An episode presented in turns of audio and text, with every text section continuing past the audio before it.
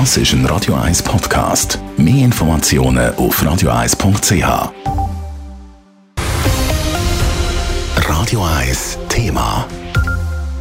Der Zürcher Stadtrat will einen nächsten Schritt auf dem Weg zu Netto 0 2040 machen.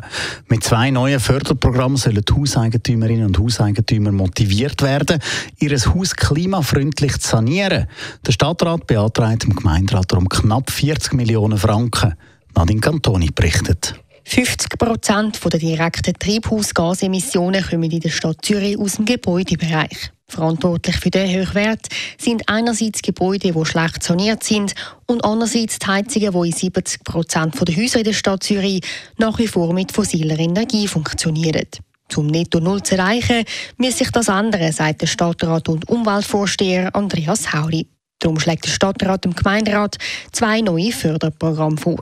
Das eine ist Heizungsersatz. Das heißt, wir möchten, dass bis 2040 alle heute fossil betriebenen Heizungen durch erneuerbare Systeme gewechselt werden. Und das andere ist bei den Gebäudesanierungen. Wir haben viele ältere Liegenschaften in der Stadt Zürich, die energetisch nicht mehr auf dem neuesten Stand sind. Und auch da möchten wir durch finanzielle Anreize, aber auch durch Schulungen die Leute dazu bringen, dass sie die notwendigen Sanierungen realisieren. Für beide Förderprogramme beantragt der Stadtrat und Gemeinderat je rund 19 Millionen Franken. Total also knapp 40 Millionen Franken.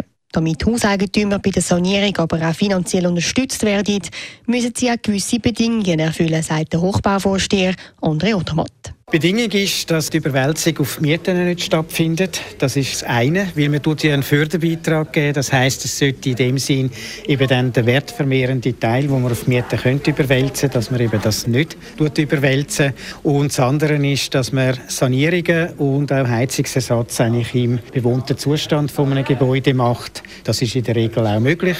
Wer gefördert werden will, der soll die Sanierung auch sozialverträglich machen, so der andere oder Matt. Der Stadtrat geht davon aus, dass die Förderprogramme genutzt werden, sagt der Umweltvorsteher Andreas Hauri. Ich glaube schon, dass wir die Gelder werden brauchen. Ich hoffe natürlich, dass die Gemeinde die wird bewilligen. Wir machen ja einen Pilot über drei respektive vier Jahre und in dieser Zeit werden wir auch sehen, wie viel Gelder braucht es effektiv und nachher entsprechende Anpassungen vornehmen. Stimmt der Gemeinderat den Kredit zu, startet das Förderprogramm voraussichtlich im nächsten Frühling. Nadine Cantoni, Radio 1. Radio 1 Thema. Jederzeit zum Nachlesen als Podcast auf radio1.ch.